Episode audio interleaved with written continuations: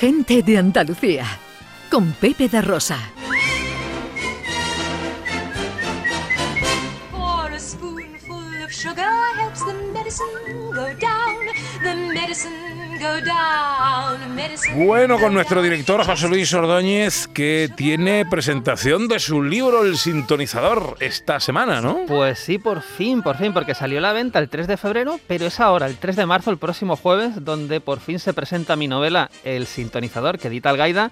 La presentamos en Sevilla, en la librería Botica de Lectores, en Avenida República Argentina, y tengo la suerte de que me presenten dos escritores premiados que admiro mucho. Eh, Elena Marqués, que bueno, tiene una lista de premios impresionante y que fue finalista, por ejemplo, del premio Fernando Lara de novela que publica Planeta, y Juan Ramón Viedma, Viedma, perdón, Juan Ramón Viedma, que bueno, pues, ¿qué vamos a decir? Que, que, eh, ha ganado multitud de premios eh, de novela negra eh, y tiene muchas novelas de éxito, en fin, que es un placer estar con ellos dos el próximo jueves, 3 de marzo, a las 7 de la tarde, en Botica de Lectores, en Sevilla. En Sevilla, en la Avenida de República Argentina, número 15. Ahí es. Eh, me coge cerquita de casa. Ahí Igual me pego un salto ahí. para Venidos, contigo. venidos. Bueno, eh, noticias del cine que tenemos por ahí. Pues hay muchas cosas. Hay una que no he puesto en el guion, pero que quería comentarla porque es que no, no ha dado tiempo a ponerla. Pero es que eh, Sean Penn, el actor Sean Penn, Mm. está en Ucrania rodando un documental sobre la invasión rusa. Esto es, es muy fuerte. La noticia salió en Variety hace, hace un día o cosas así.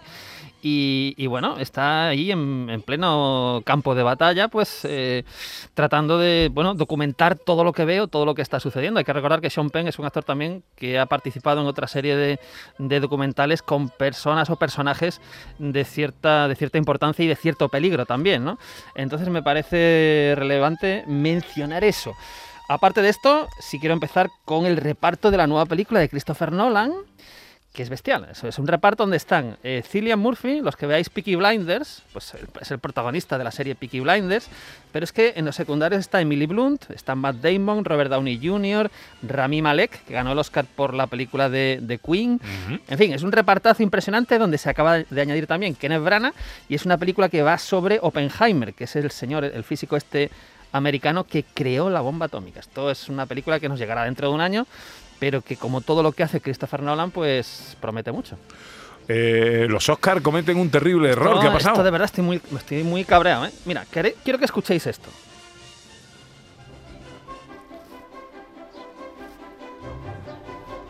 Esto es ET. Esto es ET, por ejemplo, ¿no? Banda sonora de John Williams, maravillosa, es es una banda sonora que hace soñar, que ganó el Oscar, por supuesto. Es una, es una delicia, ¿no? Es- Y ahora quiero que escuchéis esta otra.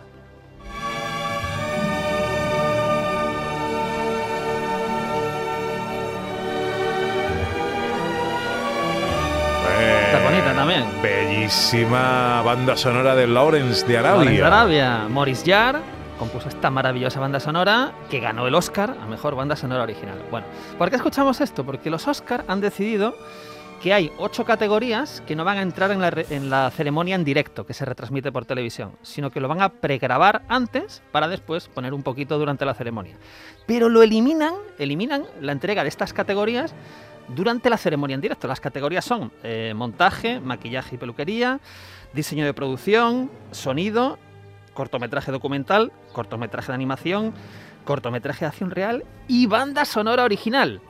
Es decir, la banda sonora original o el montaje, que son aspectos fundamentales del cine, Sí, quedan fuera de la ceremonia increíble. en directo. Esto es aberrante, vamos. Claro. Es aberrante. Esto es una cosa que no tiene excusa. Yo espero que. Porque vamos, le, le das un premio a Maurice Jarre o le das un premio a John Williams, eso es un momento álgido de la ceremonia. Claro. Exacto. Es un momento, además, el, el cine hoy día no se concibe sin música. Eh, Es, es que el la música es, una, es un elemento fundamental. Pues si no cambia la cosa, en la próxima ceremonia de los Oscar, esto quedará pregrabado, como ya también se pregraba, por ejemplo, el, el Oscar honorífico, que eso ya tampoco se emite en directo, que es otra barbaridad. Y no sé, bueno, pues nada, nos quedamos sin... Y todo esto lo hacen porque, claro, como cada año tienen menos audiencia, piensan que con esto van a generar más audiencia, pero yo creo que es un error. En fin, yo creo que esto es un error. Igual el tema de la audiencia deberían buscarlo por otro lado. Nos Pero no quitando la banda sonora original, que es una de las grandes categorías de los Oscars. Estrenos de cartelera para el fin de semana. Eh, ¿Qué traemos? Bueno, pues vamos a ver, empezamos. No voy a decir nada, quiero que escuchemos esto. Francis Ford Coppola, and I'd like to invite you to celebrate the 50th anniversary of The Godfather. It's back for a limited time only on the big screen. Please don't miss the chance to experience the film in theaters and get your tickets now and El que hopefully habla see Francis you Ford Coppola. Está hablando Francis Ford Coppola y nos está invitando a ir a las salas a celebrar el 50 aniversario del Padrino, que cumple 50 años, Anda. Y tenemos el lujo de poder verlo en algunas salas eh, de Andalucía. Eh, entonces, en versión original o doblada. Eso sí, el que vaya a verla doblada, cuidado, porque el doblaje es nuevo, no es el doblaje antiguo que conocemos. Lo ideal es siempre verla en versión original y... Y El Padrino, qué decir, el que no haya visto El Padrino o el que no lo haya visto en cine, es, es una de las grandes obras maestras del cine. Proba- Probablemente es una de las 10 mejores películas de, de la historia del cine. Tenemos a Marlon Brando haciendo el mítico papel de, Vito Corleone. Tenemos a Al Pacino en su primer papel de, entidad, el primer papel, el papel, digamos, que le da una carrera. Tenemos a James Caan, tenemos a Robert Duvall, tenemos a Diane Keaton, mm, tenemos a Talia Shire, tenemos esa música maravillosa, ¿no? Todo esto basado en la novela de Mario Puzo, que es una, que es una, es también un clásico. Pero bueno, la dirección de Coppola es, es maravillosa.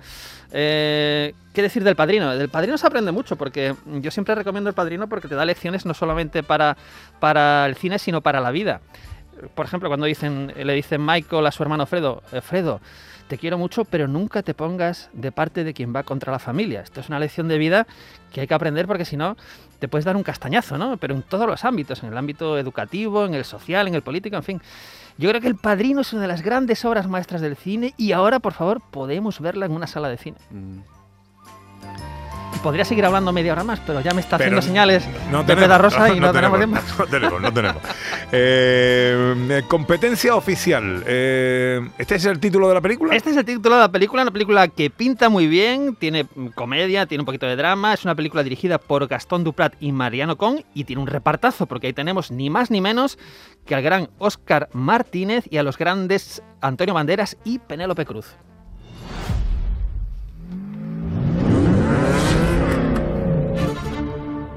Financiar una película con los mejores. Son los actores ideales para esto. Iván Torres y Félix Rivero. ¿Son los mejores? A ver, ¿cómo se lo cuento? Toda la suerte, compañero. Te hará falta.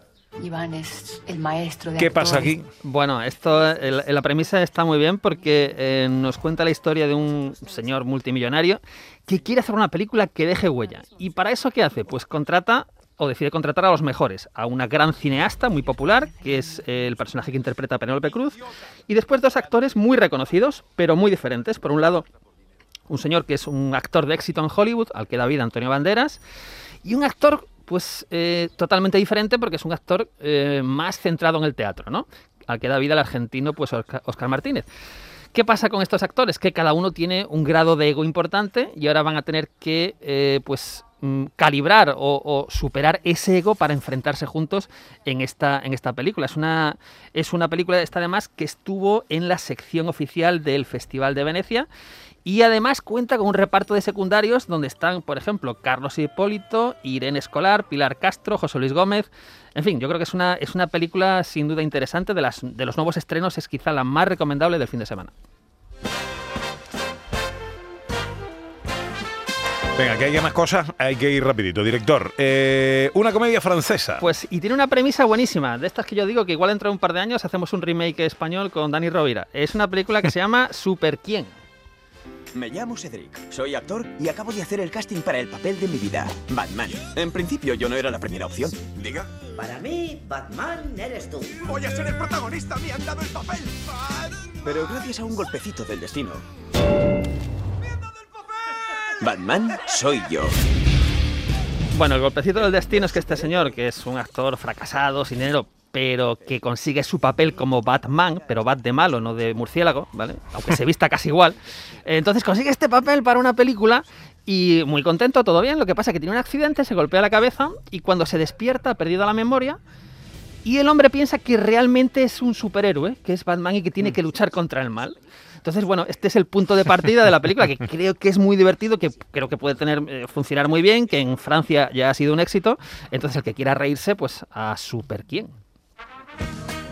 y nos llega un thriller español. Sí, del que además ya hablamos aquí hace, hace unas semanas. La Mancha Negra se estrena, eh, dirigida por Enrique García, con un reparto donde están Cuca Escribano, Pablo Puyol o, por ejemplo, María Alfonso Rosso.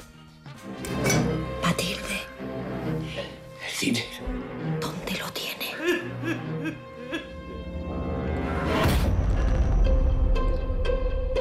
15 años habrá cambiado mucho el pueblo, ¿no? Tenemos solo un día. Firma unos papeles y nos vamos con tu padre. Y hablamos hace un par de semanas porque entrevistamos, si os acordáis, a Jesús Calderón, que compuso la banda sonora original de esta película, que estuvo, ha ganado premios, ha sido nominada.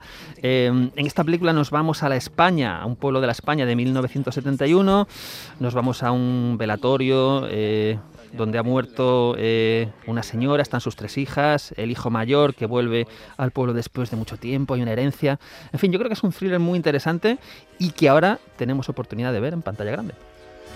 Y nos traes eh, un estreno más, en este caso un documental sobre la Semana Santa. Pues quería hablar de esto porque me parece muy curioso, muy interesante, eh, sobre todo eh, para los que son fans o les gusta muchísimo la Semana Santa. Es un documental que se llama Parascebe, es un documental que ha dirigido Hilario Abad y que recoge lo que es la Semana Santa a lo largo de 10 años. Durante 10 años está grabando imágenes, eh, momentos diferentes de la Semana Santa y ahora todo se recopila en esta película documental que tenemos ocasión de ver y que se estrena pues ni más ni menos que en 50 salas de toda España. En la tele que tenemos, Pues tenemos un west- western americano, nos vamos al año 66, una dama entre vaqueros. Ni más ni menos, la dama es Maureen O'Hara, la que recordamos, por ejemplo, del hombre tranquilo de John Ford. Claro. O, y el vaquero, o uno de los vaqueros, es el gran James Stewart, que es el protagonista. Entonces, esto es un western dirigido por Andrew McLaglen, que tiene películas de guerra, western maravillosos. Yo no me lo perdería hoy en Canal Sur Televisión a las tres y media. Bueno, vamos a escuchar las últimas palabras de nuestros oyentes, eh, las últimas palabras para el verso, ¿no? Eso ha sonado, eso ha sonado. Ha sonado muy mal, ha sonado fatal. Eh, eh, a las doce y media nos pidió el poeta que cerráramos el grifo porque él tenía que terminar de componer el poema, coger el coche, venir aquí y que le tiene que dar tiempo. Así que venga, vamos a escuchar algunas palabras más en el 670 940 200. Hola, buenos días. Buenos días, Pepe Equipo.